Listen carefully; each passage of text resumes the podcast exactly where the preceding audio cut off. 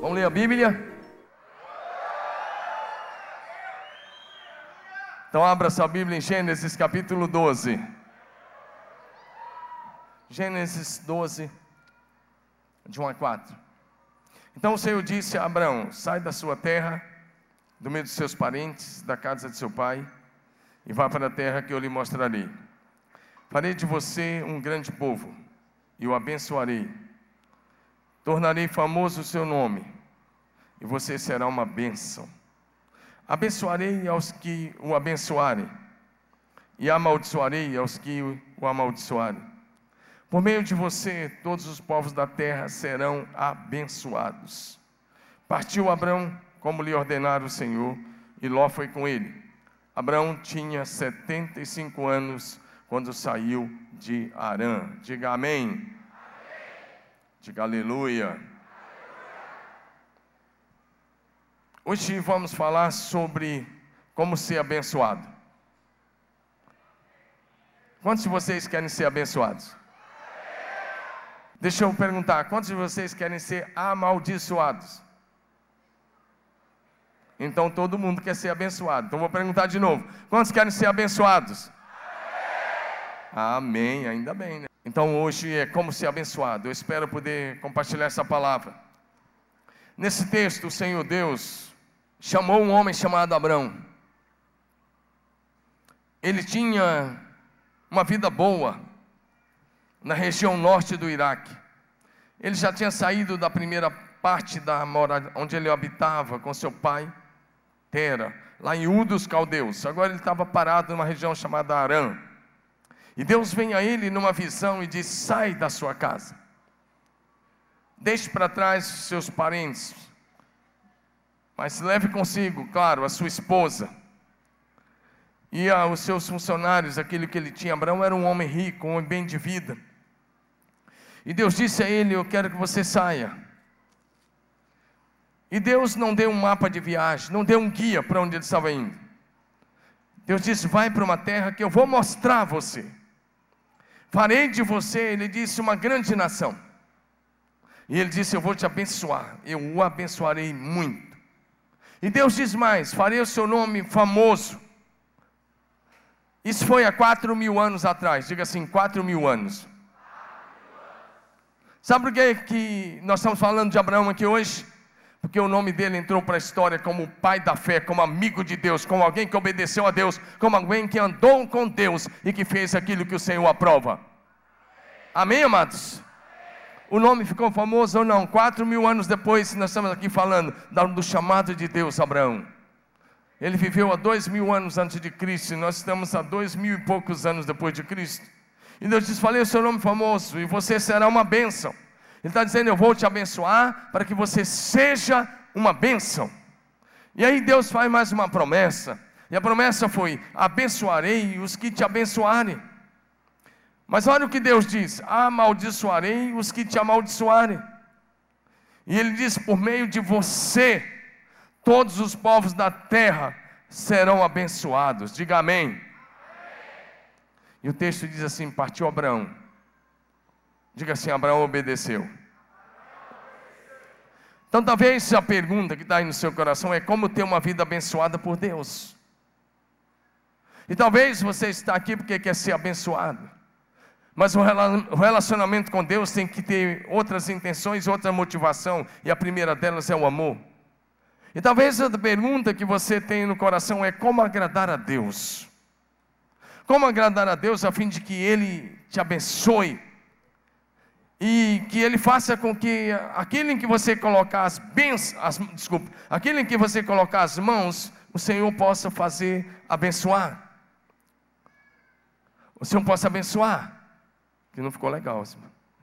Mas deixa eu falar uma coisa com você. Você já ouviu aquela expressão assim? Fulano de tal, onde ele coloca as mãos, vira ouro.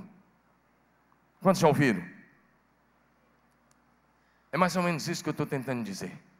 É você ser tão abençoado como José do Egito, que a Bíblia diz: onde ele colocava as mãos, o Senhor abençoava. E o Senhor abençoava até a casa do ímpio por causa de José, que era funcionário de Potifar. Diga amém. Diga glória a Deus. Fala, vai ser assim comigo. Se você crê, levante sua mão e diga: vai ser assim comigo. Aleluia. Onde você estiver tem que ser lugar de bênção. Talvez você fique pensando como agradar a Deus, a fim de que Ele me abençoe. Mas quero dizer uma coisa para você, para começo da palavra: se você está em Cristo Jesus, você já está debaixo da bênção de Abraão. Amém? Gálatas capítulo 3, verso 14. Gálatas 3, 14. É, eu estou usando a NVI, obrigado. Isso para que em Cristo Jesus a bênção de Abraão chegasse também aos gentios. Gentil é todo aquele que não é judeu, não nasceu na nação de Israel, não é judeu. E ele diz para que a bênção de Abraão chegasse também aos gentios, para que recebêssemos a promessa do Espírito, com letra maiúscula, Espírito Santo, mediante a fé. E Gálatas capítulo 3, verso 29, a palavra diz assim: Se vocês são de Cristo, são descendência de Abraão e herdeiros segundo a promessa. Diga amém. Diga aleluia. Quantos aqui são de Cristo? Então você já é descendente espiritual de Abraão. Quando Deus disse a Abraão: Olhe o pó da terra, vai ser assim, assim a sua descendência. Quando disse a Abraão: Olha as estrelas, ele não estava olhando apenas a descendência física de Abraão, mas a descendência espiritual, que é a igreja do Senhor espalhada por toda a terra. Diga amém. Você faz parte da igreja? Diga aleluia. Então vejamos a partir de agora o que a Bíblia diz para termos uma vida abençoada por Deus? Claro que há alguns critérios, diga amém. Primeiro lugar, se você quer ter uma vida abençoada, seja obediente, diga obediente. Diga obediência. Pela fé, seja obediente. Querido, se você der uma olhada, quando Deus falou com Abraão, a primeira coisa que ele fez foi obedecer. Diga obedecer. Ao ser chamado pelo Senhor Deus, Abraão obedeceu, mesmo sem saber para onde estava indo. Hebreus capítulo 11, verso 8. Hebreus 11, 8 diz assim: Pela fé, Abraão, quando chamado, obedeceu e dirigiu-se a um lugar que mais tarde receberia por herança, embora não soubesse para onde estava indo. Hebreus 11, 8. Mas ele obedeceu, diga ele obedeceu. Sabe por quê? Deus não, não abençoa desobedientes. Não tem bênção para desobediência, não tem bênção para infiéis, não tem bênção para desleais. A bênção de Deus é para os fiéis, para os leais, para os obedientes à palavra dEle. Diga amém. Pela fé, então, creia, confie que cada promessa de Deus para a sua vida se cumprirá no seu tempo. Amém? Quando Abraão foi chamado, ele tinha 75 anos de idade. Já é uma boa idade. Mas naquela época a longevidade era um pouco maior. Ele já tinha 75 anos de idade, quando recebeu a promessa de que ele seria pai. E pela fé ele perseverou, pela fé ele esperou. 25 anos, ele só se tornou pai aos 100 anos de idade. Está em Gênesis 21, de 1 a 5, quando ele se torna pai. Aos 100 anos de idade, se torna pai de Isaac, que seria o herdeiro da promessa. Mas o que é interessante na vida de Abraão, é que ele vai, ele viveu 171 anos, mas cada vez que Deus falava com ele, ele obedecia imediatamente. Diga obediência imediata. Diga obediência imediata. E isso agradou o coração de Deus. E eu gosto de pensar em Abraão porque a obediência dele imediata, às vezes eram coisas bem difíceis. Por exemplo, capítulo 22, de 1 a 3. O Senhor chega para ele e fala: Abraão, eu quero que você me ofereça o teu filho em sacrifício. Era só uma prova que Deus está fazendo. Mas ele disse: Ó, toma o seu filho, seu único filho Isaac, a quem você ama, e vá para a região de Moriá, sacrifique-o ali como holocausto num dos montes que eu vou te indicar.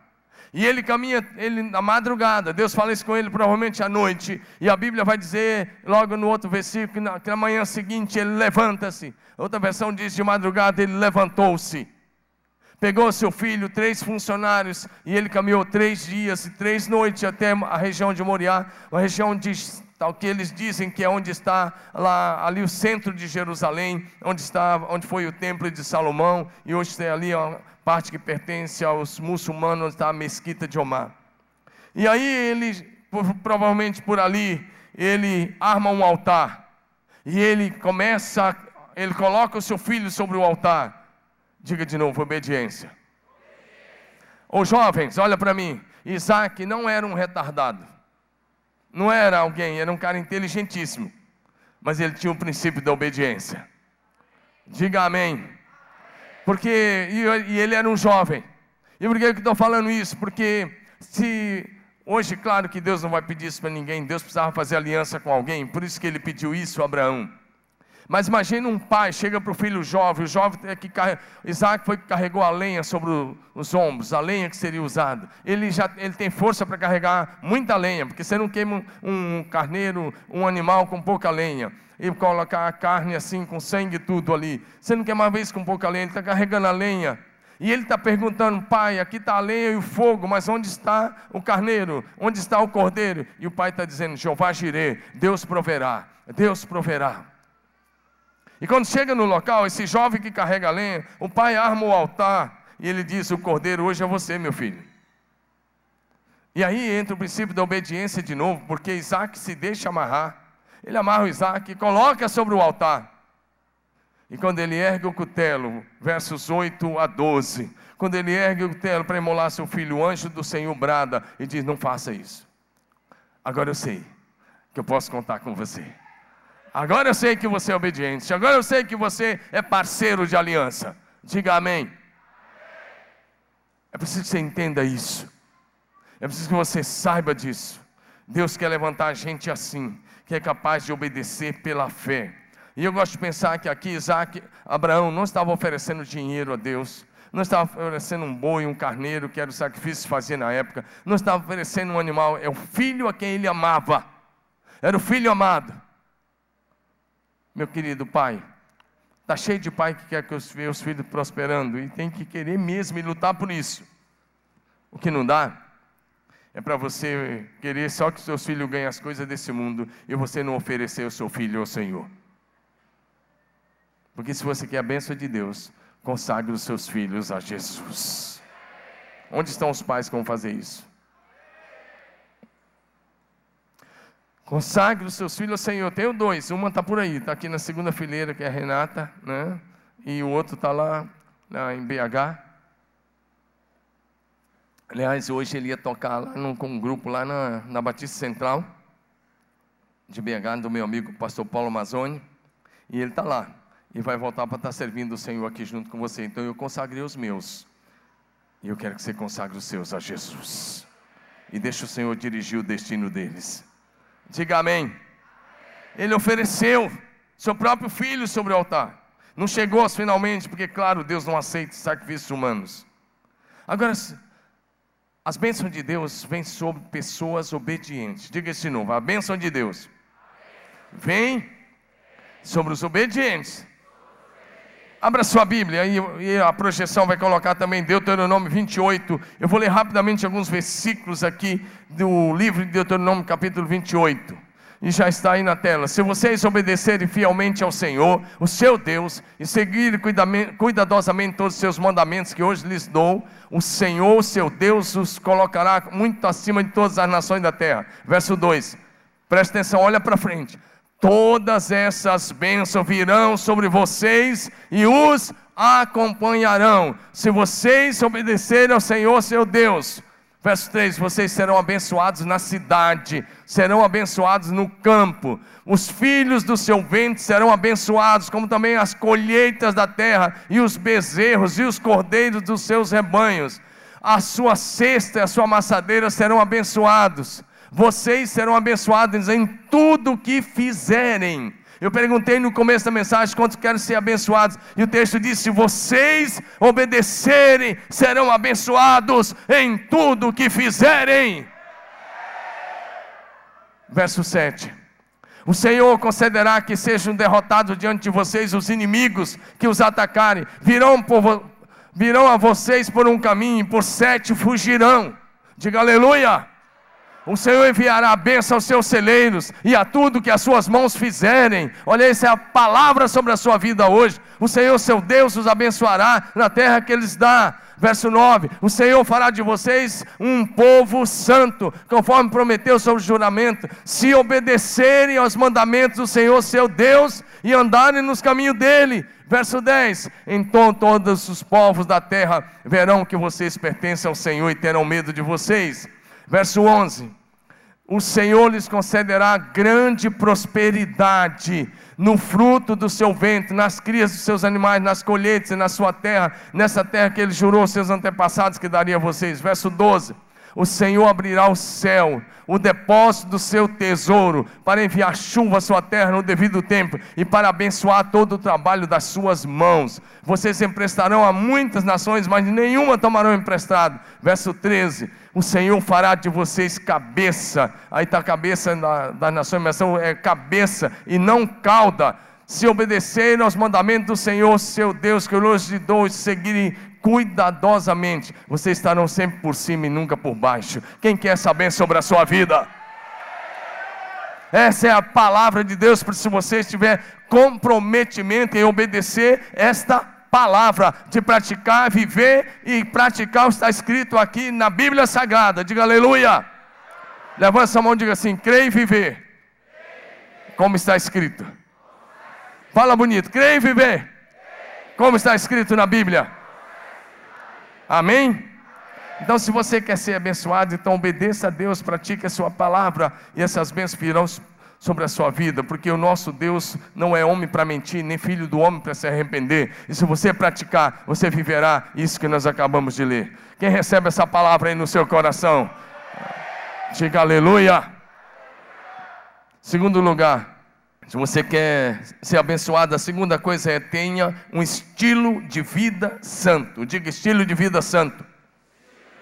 Diga bonito, você está aqui para cultuar o Senhor, abra sua boca. Diga estilo de vida santo.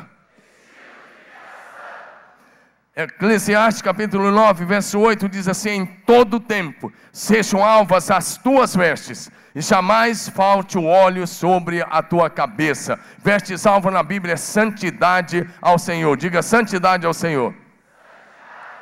Vestes sujas são símbolo de pecado, de sujeira, de transgressão, iniquidade. Mas ele diz em todo tempo sejam alvas. Muda a versão só nessa daí, por favor, por favor.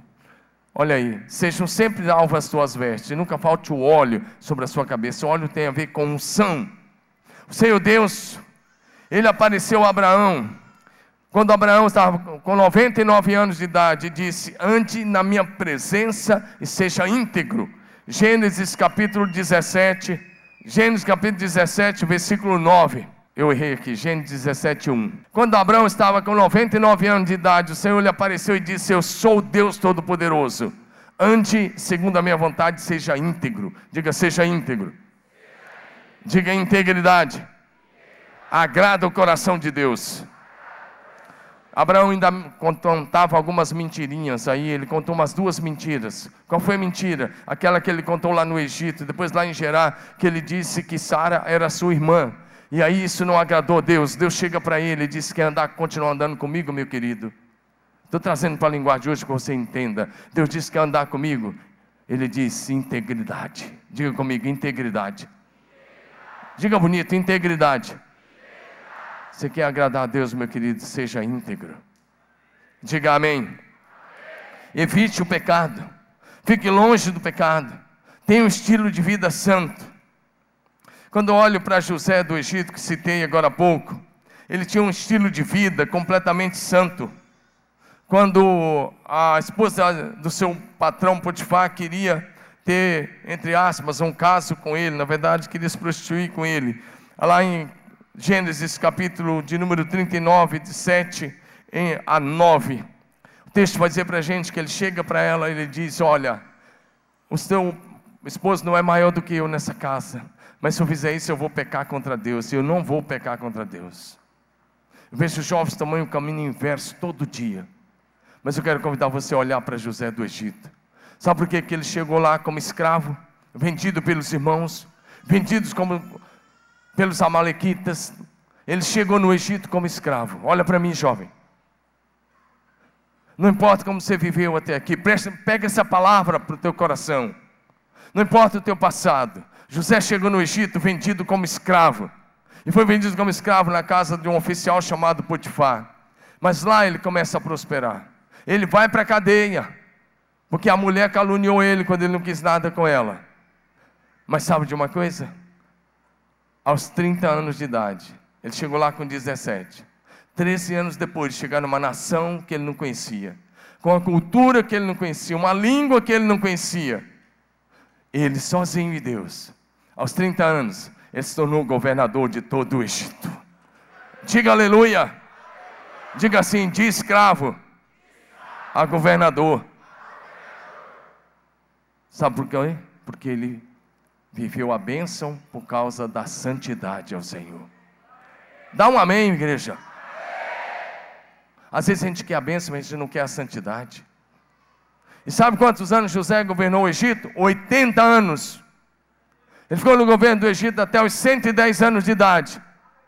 Diga comigo de novo: de escravo a governador.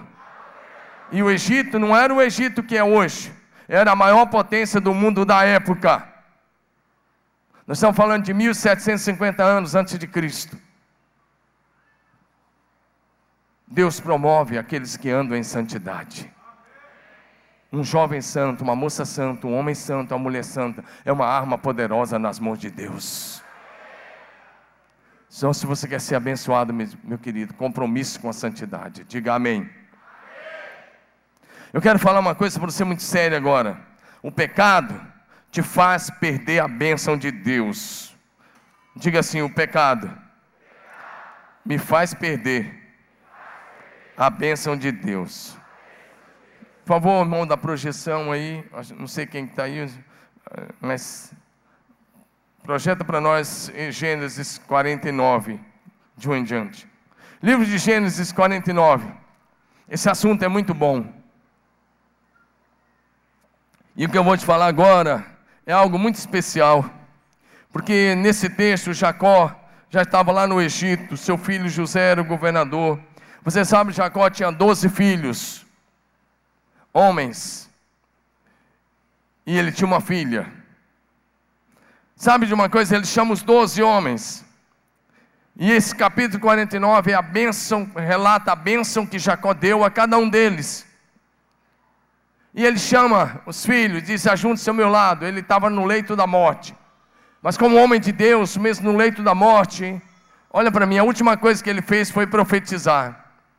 E ele precisava passar a bênção de Abraão, que Abraão tinha passado para Isaac, Isaac tinha passado para Jacó, agora era a vez de Jacó transmitir a mesma bênção que vinha de Abraão, e ele precisava passar para um dos filhos. E pela tradição da época, e pela tradição judaica, até hoje, ou em muitas culturas, como a japonesa e outros, o filho primogênito é que receberia essa bênção. De cara, o filho primogênito, os outros já não teriam chance. Mas ele chama os doze, e os doze se ajuntam ao lado da cama. Verso 3. Verso 3 agora. Eles se reuniram, os doze. E ele olha para o mais velho que chamava Rubem. E ele fala: Rubem, você é meu primogênito, a minha força, o meu primeiro sinal do meu vigor, superior em honra, superior em poder. Mas ele disse uma coisa para Rubem. Ele diz: Você é impetuoso, turbulento como as águas, já não será superior. Olha o que está escrito aí, vou traduzir para você. Você perdeu a bênção, Rubem, porque você subiu na cama meu, na minha cama. Jacó tinha uma. Você desonrou o meu leito. Jacó tinha uma. Tinha duas concubinas, uma delas chamava Bila. E esse Rubem aí, o mais velho, chegou um dia que foi lá e teve relações sexuais com a Bila, que era uma das esposas de Jacó. E ele diz: Você perdeu a bênção de Abraão, porque você subiu no leito de seu pai e teve relações sexuais com a minha esposa, uma das minhas concubinas. Você imaginou o que seria Rubem? Ele é que ia entrar para a história. Ele é que ia ficar na história até hoje. Jesus e a vida da descendência dele. Mas agora ele perde tudo isso, porque um dia ele dá vazão à carne, aos seus hormônios. E ele pega uma das concubinas do seu pai e vai lá na cama do Jacó e tem relações sexuais com ela. E aí o Jacó olha para os. Já pega os outros dois de uma vez, verso de número 5. O segundo filho chamava-se Simeão e o terceiro Levi. Ele diz: Simeão e Levi são irmãos. Mas ele diz: Olha, também não posso dar a bênção de Abraão a vocês, porque vocês mataram homens.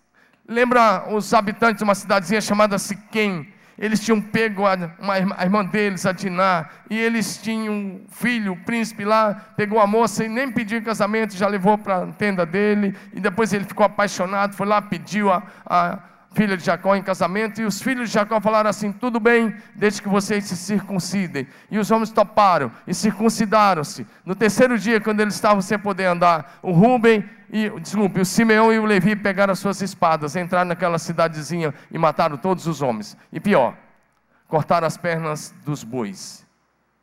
É o que está no texto. Vocês aleijaram os bois. Vocês mataram os homens. E agora ele diz: Rubem, você não pode quer subir na minha cama e ter relações com a minha concubina. Simeão e Levi, vocês não podem porque vocês mataram pessoas. E vocês foram maus também com os animais. Olha, querido, querido o pecado não compensa. Diga, o pecado não compensa. Diga de novo, o pecado não compensa. E aí ele olha para o quarto filho. E o quarto era Judá. Agora vamos olhar o que ele diz para Judá. Lá, 1700 anos antes de Cristo, olha o que ele diz. Judá, teus irmãos te louvarão. Sua mão estará sobre o pescoço dos seus inimigos. Os filhos de seu pai se curvarão diante de você. Judá é um leão novo. Presta atenção nessa palavra leão. Você vem subindo, filho meu, depois de matar preso, ele está usando como um leão. Ele se assenta, se deita como uma leoa. Quem tem coragem de acordá-lo? O cetro, presta atenção nessa palavra: o cetro não se apartará de Judá, nem o bastão de comando dos seus descendentes, até que venha aquele a quem ele pertence, e a ele as nações obedecerão. Diga aleluia. Agora ele transmite a bênção de Abraão para o Judá. Sabe o que ele está dizendo? Vou dizer a você. Ele diz: Judá, Olha, quando vocês entrarem na terra prometida daqui a alguns anos, estavam lá no Egito.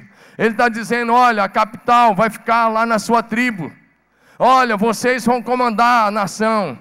Olha, vocês vão estar sempre na liderança. E ele diz mais: até que venha Jesus. Até que, pode botar só o verso 10, por favor até que venha Jesus. O primeiro título de Jesus aí é Siló, e a ele os povos seguirão e obedecerão. Diga aleluia! Diga aleluia de novo, como um crente em Jesus. Olha o poder da bênção de um pai. Muitos anos depois, sob a liderança de Josué, quando eles entraram na terra, a tribo de Judá foi estabelecida numa posição muito boa. E Alguns anos depois, quando veio a monarquia, ah, nos dias de Davi, Davi dominou Jerusalém. E Jerusalém, que fica na tribo, entre a tribo de Judá e Benjamim, é capital de Israel há três mil anos. Diga amém. amém. Mas tem mais uma coisa. Há dois mil anos atrás, quando o pai ia mandar Jesus, Jesus nasceu em Belém da Judéia. Você já viu isso, né? Diga assim: Belém da Judéia. Porque esse pai abençoou. E Jesus vem segundo a carne da tribo de Judá. Sabe por quê? Porque ele recebeu a bênção que vinha de Abraão. E recebeu, porque não era que ele fosse tão bonzinho, não, mas é que ele era mais obediente que os outros. Amém, amados? Querido. E aí, Jacó está tão inspirado, uma coisa muito linda aí que o tempo não vai me permitir falar. Mas quando ele diz Judá e leão, tem uma coisa muito séria. Você só vai ver isso lá em Apocalipse 5. Quando o Senhor rasga os céus. Quando o Senhor abre os céus e revela o Apocalipse para João. No capítulo 5, Deus está com o livro na mão, Deus o Pai, e ninguém nem no céu, nem na terra, nem debaixo da terra podia olhar para aquele livro, nem mesmo abrir. E de repente João está chorando, e o anjo disse: Não chora, o leão da tribo de Judá. Então aparece Jesus e pega o livro da vida da mão de Deus e abre o livro, é o livro da história da humanidade, onde está o meu nome e o seu nome lá que servimos a Jesus. Olha o que esse Rubem perdeu. Olha o que Simeão e Levi perderam. Por quê? Caminharam pelo pecado. Diga assim: a santidade. Diga bonito: a santidade atrai a bênção e o favor de Deus. Foi o que aconteceu com Judá. Agora eu quero citar um outro homem, rapidamente: Jó. Quando a gente fala de Jó, Normalmente você pensa em quê? Hã? Quando a gente fala em Jó, você pensa em quê? Normalmente? Não, quando se fala em Jó, normalmente você pensa em sofrimento. Mas sabia que isso é uma cultura errada? O maior ensino do livro de Jó não é só o sofrimento. O maior ensino do livro de Jó é como um homem íntegro e santo atravessa os momentos difíceis da vida, sem olhar para trás, sem retroceder, permanecendo na fé. Amém, amados? Mas quando a Bíblia fala de Jó, a Bíblia começa assim, Jó 1, verso 1. Olha o que a Bíblia vai dizer, o Espírito Santo deixou registrado sobre Jó. Havia na terra de Uz, Arábia Saudita hoje, um homem chamado Jó. Era homem íntegro, justo, temia Deus e evitava o mal. A Bíblia já dá de cara quatro qualidades: um homem íntegro, diga íntegro, justo, diga temia Deus e evitava o mal. O que é isso? Ele, ele não praticava o que é mal, ele andava em santidade. Verso 8. E aí o próprio Satanás queria tocar nele, mas o próprio Deus diz, olha o que Deus diz. Disse então o Senhor a Satanás: Reparou, meu servo Jó? Deus pergunta: Não há ninguém na terra como ele, irrepreensível, íntegro, homem que teme a Deus e evita o mal. Esse é Jó e a santidade dele atraiu o favor de Deus. É verdade que ele passou por uma prova. O Satanás pediu permissão a Deus para tocar nele. E Deus permitiu, porque Deus confiava no seu servo. E ele passa pela prova. Mas se ele, acho que a Cassiane tinha razão de cantar aquela música, passando pela prova e dando glória a Deus. Em nenhum momento ele baixa a cabeça, em nenhum momento ele, ele perde a fé, em nenhum momento ele perde a integridade, a santidade. Agora vamos para Jó 31. Jó capítulo 31 tem algo muito especial lá, de 1 a, a 10. Mas eu vou ler rapidamente alguma coisa e depois uh, nós vamos caminhar mais para o fim. Fiz acordo com meus olhos de não olhar com cobiça para as moças. Vou pedir os homens para ler isso comigo. Vamos lá, homens e rapazes, homens casados, rapazes, vamos lá, todo mundo, vamos lá. Fiz acordo com meus olhos de não olhar com cobiça para as moças. Agora, só os homens, vamos lá. Pois qual é a porção que o homem recebe de Deus lá de cima? Qual é a sua herança do Todo-Poderoso que habita nas alturas? Não é ruína para os ímpios, desgraça para os que fazem o mal? Não vê ele os meus. Cadê os homens? Vamos lá? Todo, vamos começar. Não vê ele os meus caminhos? E não considera cada um dos meus passos, se me conduzir com falsidade, ou se os meus pés se apressaram para enganar, Deus me pesa em balança justa e saberá que não tenho culpa. Verso 7: Se os meus passos desviaram-se do caminho, se o meu coração foi conduzido por meus olhos, ou se minhas mãos foram contaminadas. Verso 8: Que outros comam o que eu semeei e que as minhas plantações sejam arrancadas pelas raízes. Verso 9: Se o meu coração foi seduzido por mulher, ou se fiquei à espreita junto da porta do meu próximo. Verso 10: Que a minha esposa moa cereal de outro homem e que outros durmam com ela. Esse é o Jó, e o capítulo 31 todo fala sobre ele. Olha o que o Jó está dizendo. lá no verso 1, ele diz: Fiz aliança, a cor dali é aliança, a palavra aliança. Fiz aliança com meus olhos, de não colocar os meus olhos para cobiçar outra mulher. Isso é só homem de verdade que faz isso, meu querido. Só cristão verdadeiro, só discípulo verdadeiro faz isso. Só homem de verdade faz isso.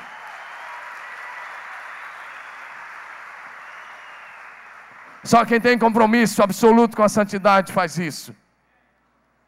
E ele começa a dizer, e olha o que está no verso 9 e 10, ele vai falando, e ele disse mais lá no verso 5: Pese-me o Senhor em balanças justas. Mas no verso 9 e 10 ele falou uma coisa muito arriscada, para quem não anda em santidade. Se o meu coração se, se, se o meu coração foi seduzido por mulher, ou se fiquei à espreita junto à porta do meu próximo. Olha o verso 10. Sabe o que isso significa? Que a minha esposa se torne amante de outro homem. Fala misericórdia. E você pode continuar lendo. Eu parei no 10, mas até o fim. Ele está falando da integridade dele. Qual é a mulher que não gostaria de ter um esposo assim? Hã? Qual é a mulher que não gostaria de ter um esposo assim? Então, mulher, pela fé, fala assim: levanta a mão e fala: Meu esposo já é assim. Fala pela fé, pelo menos esse cara acredita aí nisso aí, muda de vida e vai ser um homem de Deus.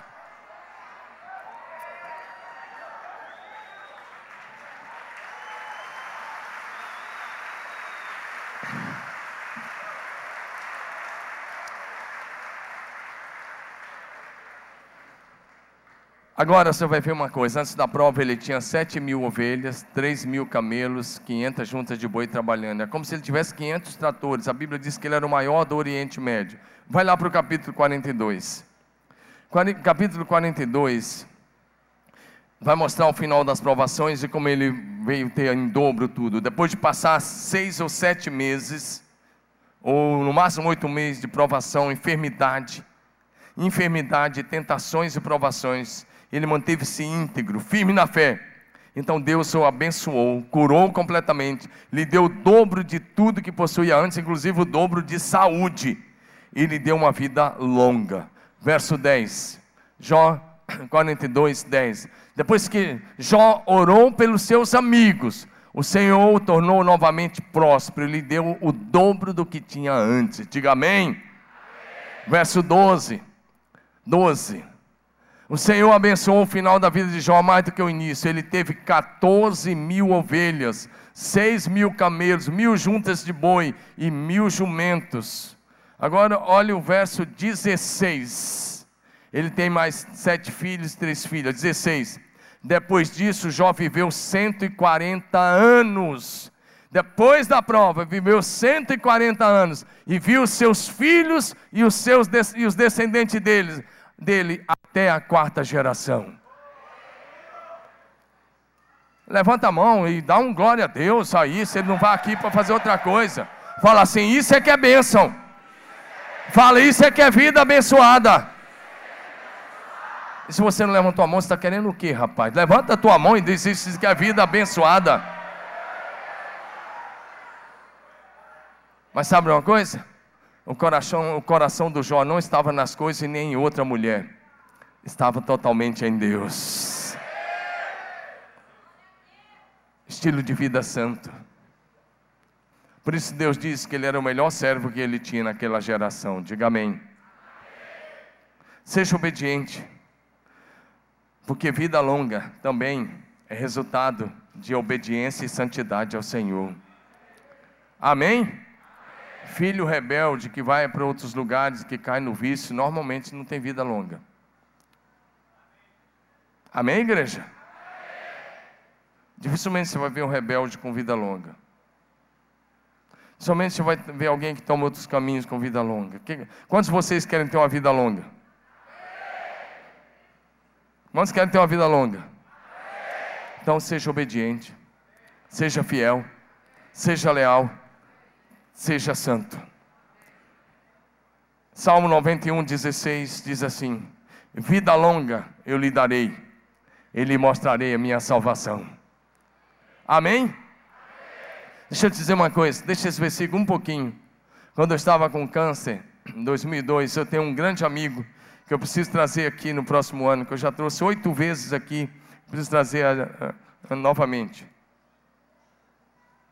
Um grande amigo, um brother mesmo, lá do Rio Grande do Sul, Azaf Borba. Azaf Borba, ele era meu amigo desde antes, né, Hélio? Nós fomos juntos para o Japão. Né? Ficava eu e ele, eu, ele e o Azaf, ficamos 15 dias juntos no Japão, em dois, dois anos diferentes. Mas presta atenção nisso. O Azaf, eu estava com câncer. Ele ficou sabendo. Sabe o que ele fez? Ele tinha que vir aqui a São Paulo. E ele pegou o violãozinho dele um dia com o Massal. Massal era pastor aqui, mas estava lá também. Massal era pastor da Hollins aqui em Pompeia. E eles chegaram lá em casa. Eu tinha começado as quimioterapia. E o Azaf Borba, que canta para multidões no Brasil e no mundo, que gravou o primeiro CD da língua quechua no Peru, primeiro CD em árabe, e na língua árabe ele tem um estúdio lá em Amman, na Jordânia. Eu conheci o estúdio dele lá no Logal, quando eu estive em Amman. E ele pegou o violãozinho dele e foi lá para casa. Ele foi cantar para um cara, para um amigo com câncer.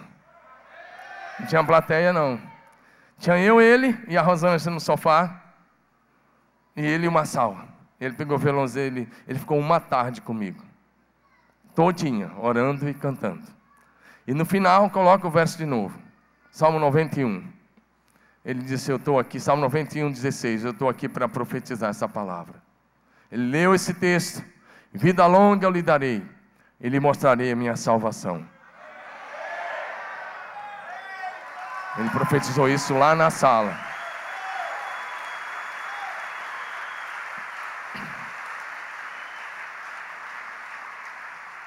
E essa, era uma, essa é uma das razões porque eu estou aqui, curado há 14 anos, para a glória de Jesus. Josaf foi um profeta naquele dia, lá na minha casa, com aquele violãozinho dele.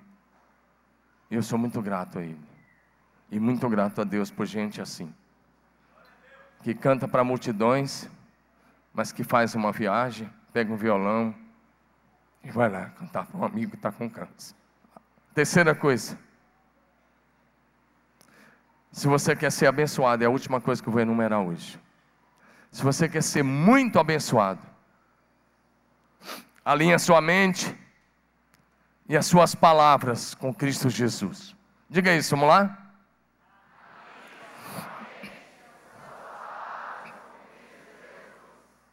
Alinha sua mente, suas palavras com Cristo Jesus. Filipenses 4:8. O texto diz assim: finalmente, irmãos, tudo que é verdadeiro, tudo que é respeitável, tudo que é justo, tudo que é puro, tudo que é amável, tudo que é de boa fama, se alguma virtude há, se algum louvor existe, seja isso que ocupe o vosso pensamento. Querido, o que, é que tem que ocupar minha mente e a sua mente? O que é verdadeiro, o que é puro, o que é justo, o que é amável, o que é louvável. Diga amém.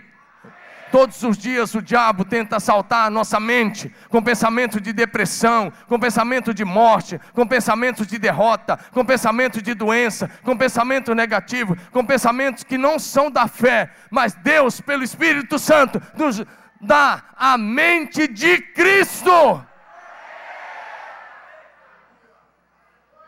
1 Coríntios 3,16, parte B, diz: Mas vocês têm a mente de Cristo. Levante sua mão e diga pelo Espírito Santo. Diga eu tenho a mente de Cristo. Filipenses 2, verso 5.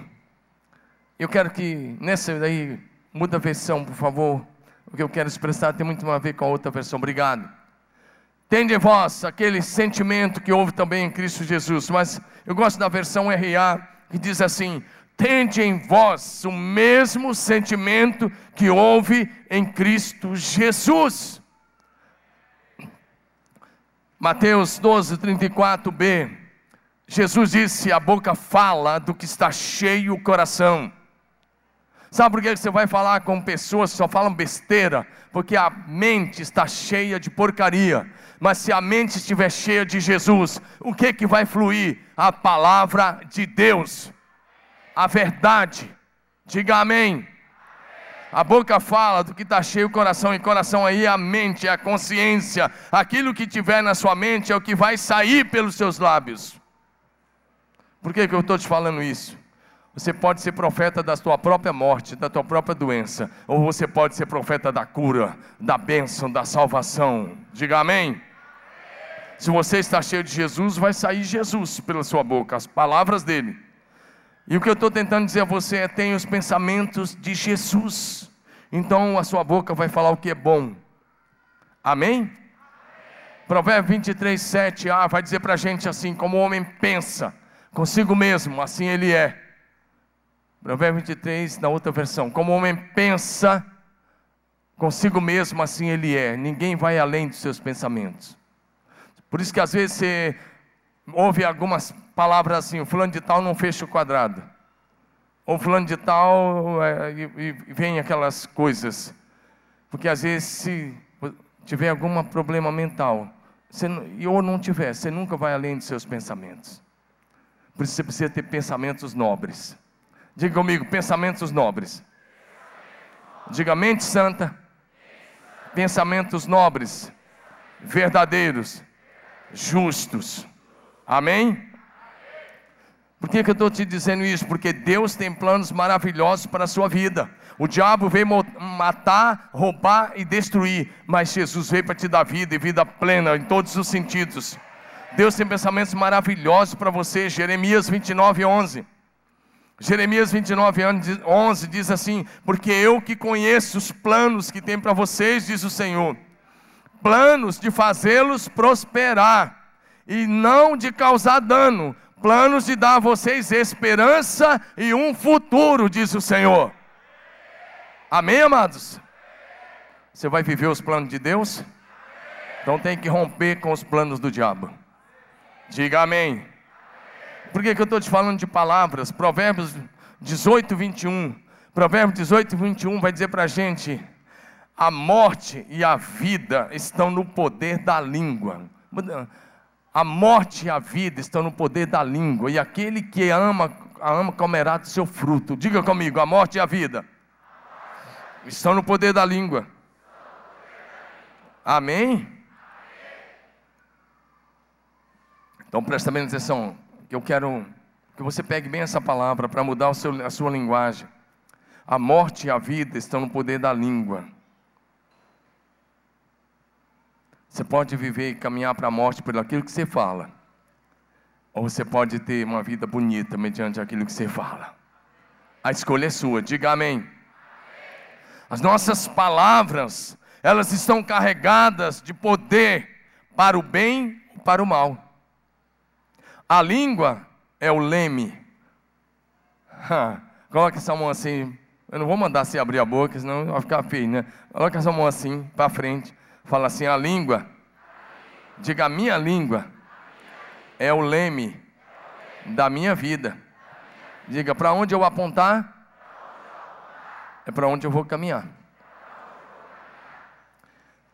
Essa base bíblica está em Tiago. Tiago 3, de 4 em diante. Ele até usa a imagem de um navio. Ele diz: um grande navio é dirigido por um pequeno leme. E ele diz assim: é a vida humana ser dirigido por um pequeno leme, meu querido. Toma cuidado quando você está apontando. Deixa eu dizer uma coisa. Se você precisa de uma cura física pela fé, declare a sua cura usando o verbo no passado. Diga usar o verbo no passado. Diga usar o verbo no passado. Então o milagre tornar-se-á realidade. Diga amém. 1 Pedro 2, 24. Primeira carta de Pedro, capítulo 2, verso 24. Lá diz assim, 2, 24. Ele mesmo levou em seu corpo os nossos pecados sobre o madeiro, a fim de que morrêssemos para os pecados, vivêssemos para a justiça, e por suas feridas vocês foram curados. Deixa só um pouquinho, aí tem o verbo ir. E o verbo ir aí, meu amigo, está aparecendo no passado. Olha para mim, querido, se você precisa de um milagre, uma cura, não fica dizendo assim, quem sabe um dia eu vou ser curado. Quem sabe um dia meu filho volta para casa. Quem sabe um dia meu marido para de beber. Quem sabe um dia, um dia, se Deus quiser, isso vai acontecer. Quantos já ouviram isso? Se Deus quiser. Quantos já ouviram? Se Deus quiser, vai acontecer. Não é assim. Quando você precisa de uma cura, de um milagre, seja ela qual for, você tem que olhar no espelho, olhar para os seus olhos, fala: pelas pisaduras de Jesus eu fui curado, eu estou curado, eu estou vivendo um milagre. Diga amém. Diga aleluia. Você tem que usar o verbo no passado. Você tem que chamar a existência o milagre como ele, se ele já estivesse acontecido, porque ele já foi liberado sobre a sua vida lá na cruz do Calvário, quando Jesus derramou seu sangue lá na cruz. Diga amém. Presta atenção nisso. Quando você fala a linguagem da fé, isso agrada a Deus. Amém? Eu preciso pular bastante coisa. Levanta sua mão e diga assim: Como eu falo, mas fala bonito. Diga: Como eu falo, acontecerá. Diga assim: O milagre está na minha boca. Diga de novo: O milagre está na minha boca. Se o milagre está na tua boca, qual é o milagre que você vai receber?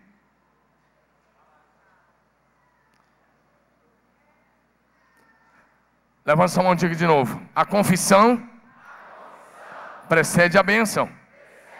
O cumprimento das promessas. A manifestação do céu na terra. Diga então, eu vou profetizar milagres na minha vida na minha família, no meu trabalho, no meu ministério, na minha igreja.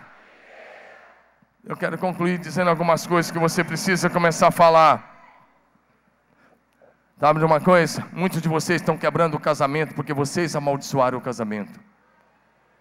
Muitos de vocês estão perdendo os filhos porque amaldiçoaram os filhos. O filho fez uma coisa e você, chateado, disse: vai para o inferno. E eles caíram no inferno das drogas, do vício. E você tem que arrancá-los de lá, mas tem que quebrar a maldição que você lançou na cabeça do seu filho. Muitos de vocês estão com problema de enfermidade física, que começaram a falar de enfermidade.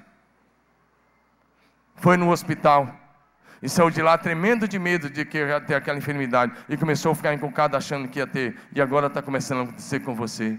Ou o bisavô, o pai, o, o avô, o pai, alguém da sua família morreu e você está dizendo assim: Eu vou morrer com essa mesma doença. Não, vocês agora, você tem aquele sangue biológico, é verdade, mas você nasceu na família de Deus. E se você está na família de Deus, só quem pode dar a última palavra sobre a sua vida é Deus.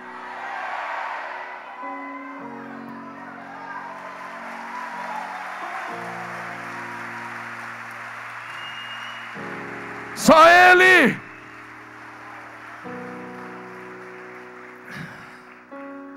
Então levante sua mão bem alta e diga assim: a minha família é uma grande bênção, é feliz Diga, é muito amada, é muito abençoada.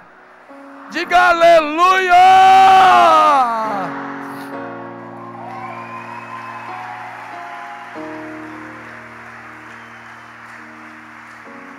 Os que são casados aí, são casados ou que vão casar um dia pela fé, levanta a mão em nome de Jesus. Levanta, diga assim: o meu casamento é uma grande bênção. Diga: meu casamento tem, é, é, é marcado pelo verdadeiro amor. Um esposo diz assim: Eu amo a minha esposa, como Jesus amou a igreja. E a esposa diz o mesmo.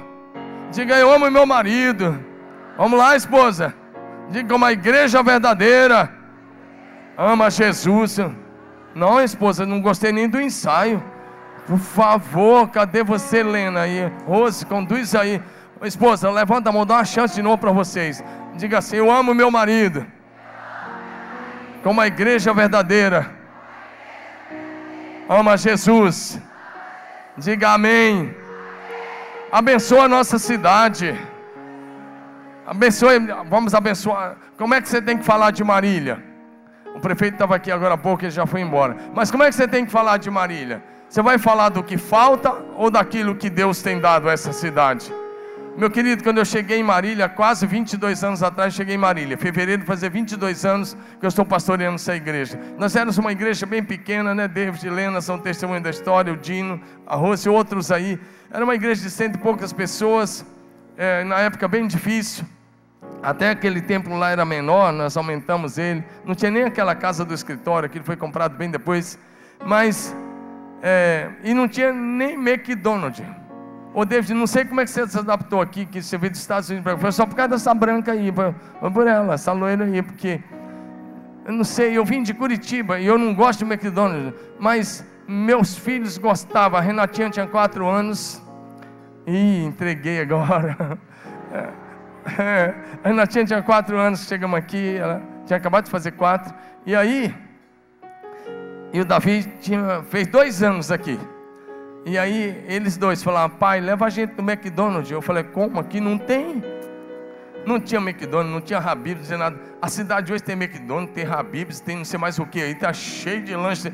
E só para falar de uma das coisas, nossa cidade tem bons supermercados. Não tem, Priscila? Você que está chegando agora. E aí, eu comecei a achar assim. Hoje mesmo eu olhei no termômetro do carro, estava 37 graus agora à tarde. Falei, meu Deus né? E a gente tinha morado sete anos em Curitiba, já estava adaptado no frio. E eu cheguei aqui em fevereiro, após foi em fevereiro, cheguei no final de janeiro, após foi em fevereiro, mas aquele ano acho que fez mais calor em fevereiro do que todos os anos.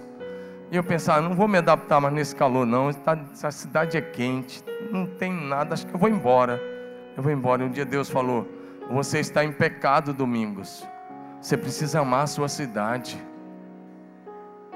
E eu cheguei diante da igreja, pedi perdão, falei: Eu vou amar vocês e a cidade. E hoje eu amo, sou apaixonado por essa igreja. Eu digo que eu pastoreio a maior igreja do mundo. E eu gosto da minha cidade. Tem buraco nas ruas. Tem algumas favelas que precisam mudar. Tem uma série de coisas. Se ele tivesse aqui, eu ia falar do mesmo jeito. Tem um monte de coisas que precisa melhorar. Mas é uma excelente cidade. Levanta sua mão. Eu vou te ensinar a abençoar a cidade. Levanta sua mão. Levante bem, diga a minha cidade. Marília é uma das melhores da região. Uma das melhores de São Paulo e do Brasil. Diga melhor ainda. Marília é terra de avivamento do Senhor. Aleluia! Aleluia! Aleluia! Terra de avivamento.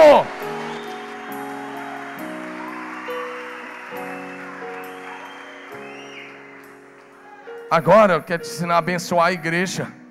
Meu querido, olha para mim. Como é que você vai dar ouvido a Cristo que fala mal da igreja, que foi através da igreja que a tua vida foi transformada? Foi Jesus quem fez, mas Deus usou essa igreja. Foi Jesus quem fez, mas Ele usou a equipe pastoral, usou o seu discipulador, o líder de cela. Como é que você vai criticar aquele que te ganhou para Jesus? Deixa eu te falar uma coisa.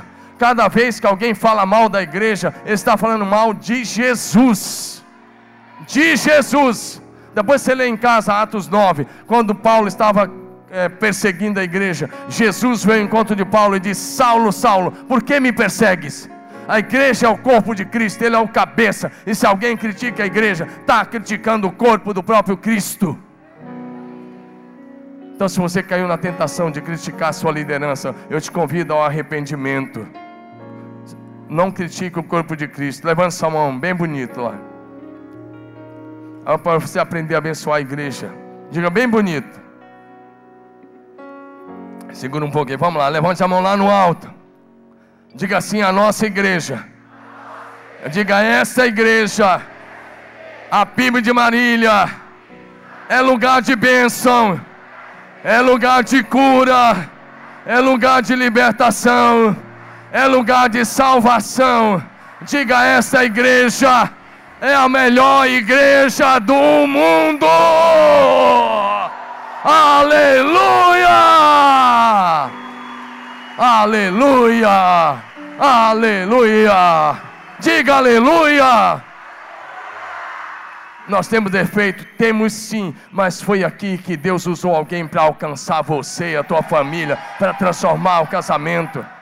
Hoje mesmo nós tivemos o testemunho do William. Eu vi, eu conversei com ele, eu pedi para ele gravar aquele testemunho. Quando ele me mostrou as fotos, eu fiquei impressionado. Ele disse, pastor, eu pesava 214 quilos e agora ele está com 90. Eu falei, meu Deus, é você que está aí, fica em pé lindão aí com essa família. Olha esse cara aí, fica em pé, vira para lá. Meu Deus, olha aí.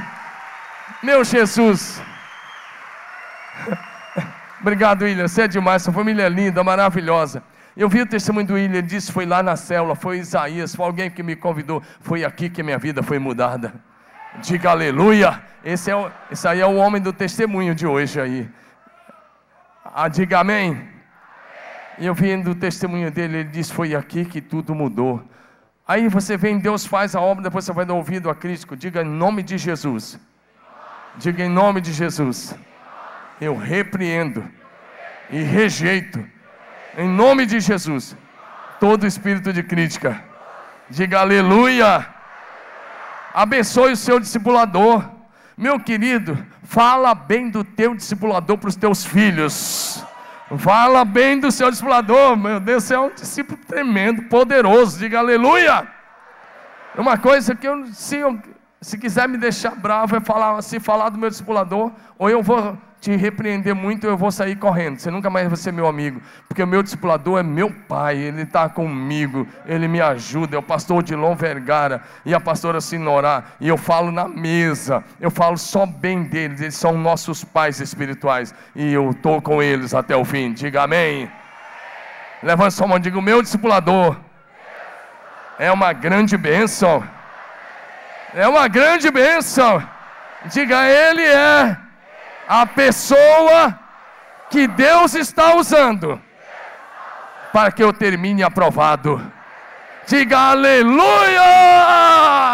Aleluia! Aleluia!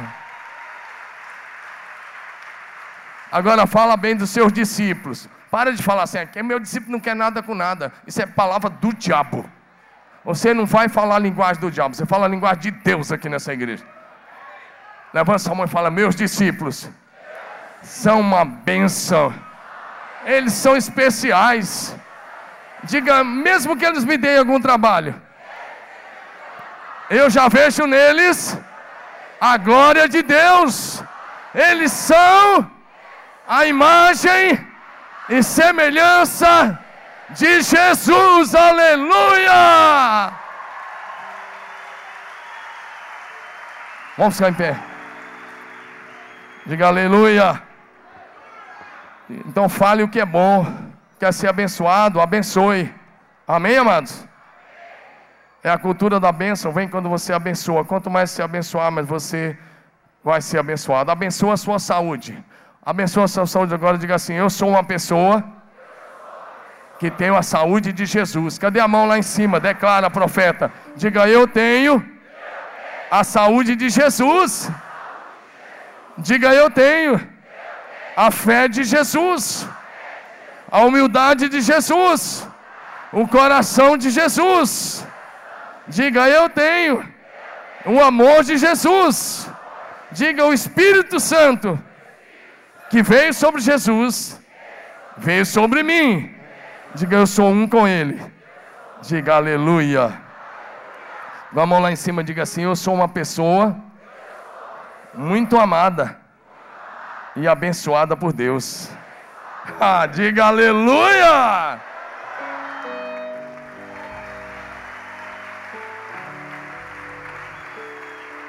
Só mais uma coisa. Presta atenção, se você quer ser abençoado, abençoe a igreja, abençoe a sua célula, abençoe, diga minha célula é uma benção, diga. Diga minha célula é uma poderosa benção. Diga uma poderosa benção. Abençoe o seu discipulador, abençoe o seu discípulo, abençoe o seu pastor. Mas abençoa também esses músicos aqui. Levanta a mão e fala: eu, meus, nossos músicos são uma bênção. Fala assim: nossos músicos são uma bênção. Eles nos ajudam a adorar e a celebrar com alegria. Amém? Diga aleluia. Amém. Então.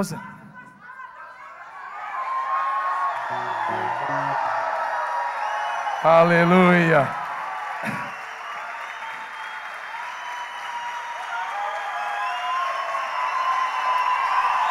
Aleluia. Aleluia. Então levante suas mãos e fala assim: os meus pastores. É toda a equipe pastoral. Diga: os meus pastores são uma grande bênção. Eles estão aqui nos ajudando a caminhar com Deus. Amém. Se você quer viver essa cultura da bênção, enquanto nossos abençoados músicos cantam, tocam e cantam, corre aqui na frente que a gente quer encerrar orando. Deus a fazer essa oração final. A gente quer encerrar orando por você aqui. Corre aqui em nome de Jesus. Vem, vem aqui em nome de Jesus.